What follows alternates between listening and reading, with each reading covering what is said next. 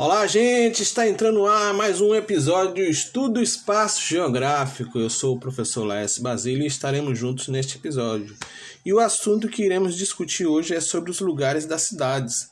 Venha comigo!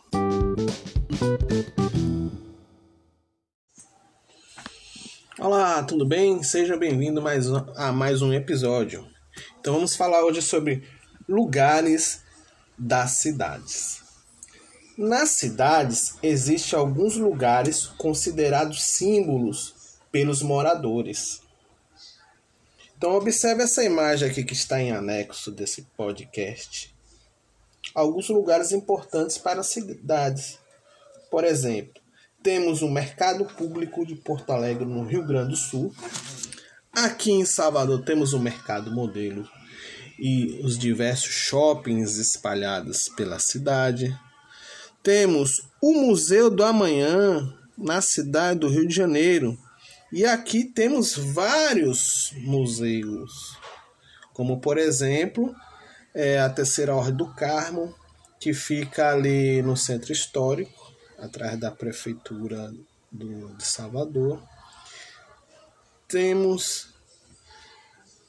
vários museus que contam a história da cidade.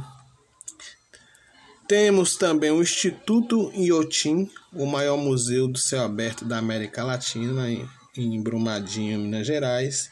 Temos o Museu Nacional que foi reinaugurado depois daquele incêndio que teve alguns anos atrás. Temos o Museu do Ipiranga e entre outros aí espalhados pelo nosso território brasileiro. Então, com o crescimento das cidades e do número de moradores, a paisagem urbana foi se modificando com a predominância de construções como casas, prédios, indústrias, avenidas, ruas e entre outras. Essas construções podem oferecer melhor qualidade de vida e segurança para as pessoas que ali vivem. No entanto, há um crescimento descontrolado das cidades, o que causa diversos problemas para o meio ambiente. Com esse processo, lugares que faziam parte da vida de muitas pessoas desapareceram e outras sofr sofreram modificações, mas continuaram marcando a vida dos moradores. Vamos ver então o caso da Avenida Paulista, na cidade de São Paulo, que é um lugar considerado pelos paulistanos como símbolo da cidade.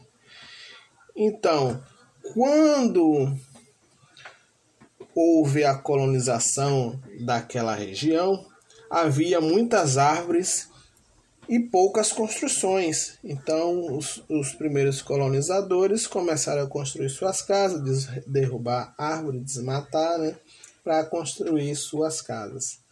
E com o passar do tempo, a quantidade de pessoas foram aumentando. Então, lá nos meados de 1966, já que a gente estava falando um pouquinho de 1902 ou até antes, agora vamos analisar um pouco de 1996. Nesse período é possível avistar muitos prédios e veículos. E na Avenida Paulista de hoje,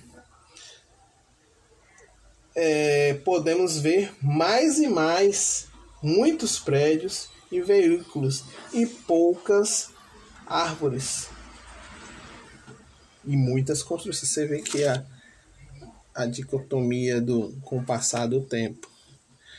Então, a Avenida Paulista é o maior símbolo de, da modernidade e da vida agitada de quem vive na capital de São Paulo.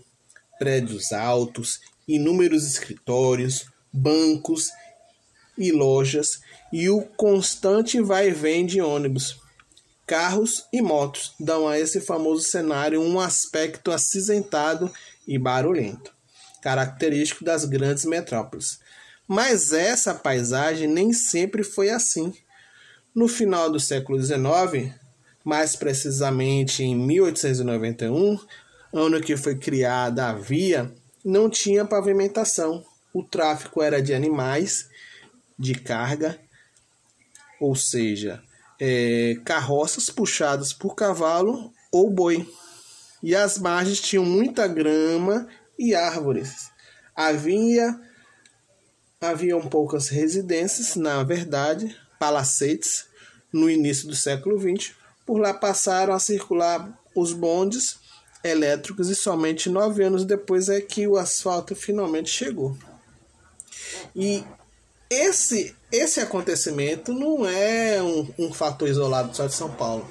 Isso aconteceu no Rio de Janeiro, em Belo Horizonte, em Recife e aqui em Salvador.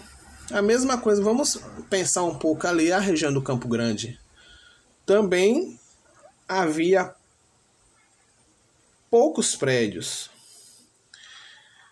Não tinha motos, não tinha carro subindo e descendo. Então, tanto em Salvador quanto em Recife, ou, ou grandes capitais, ou grandes cidades que temos aí no Brasil, o tráfico era somente de animais de carga puxada por cavalos, por bois, por gado, né? E existiam muita ainda muita grama, muitas árvores espalhadas pela cidade. Então havia poucas residências.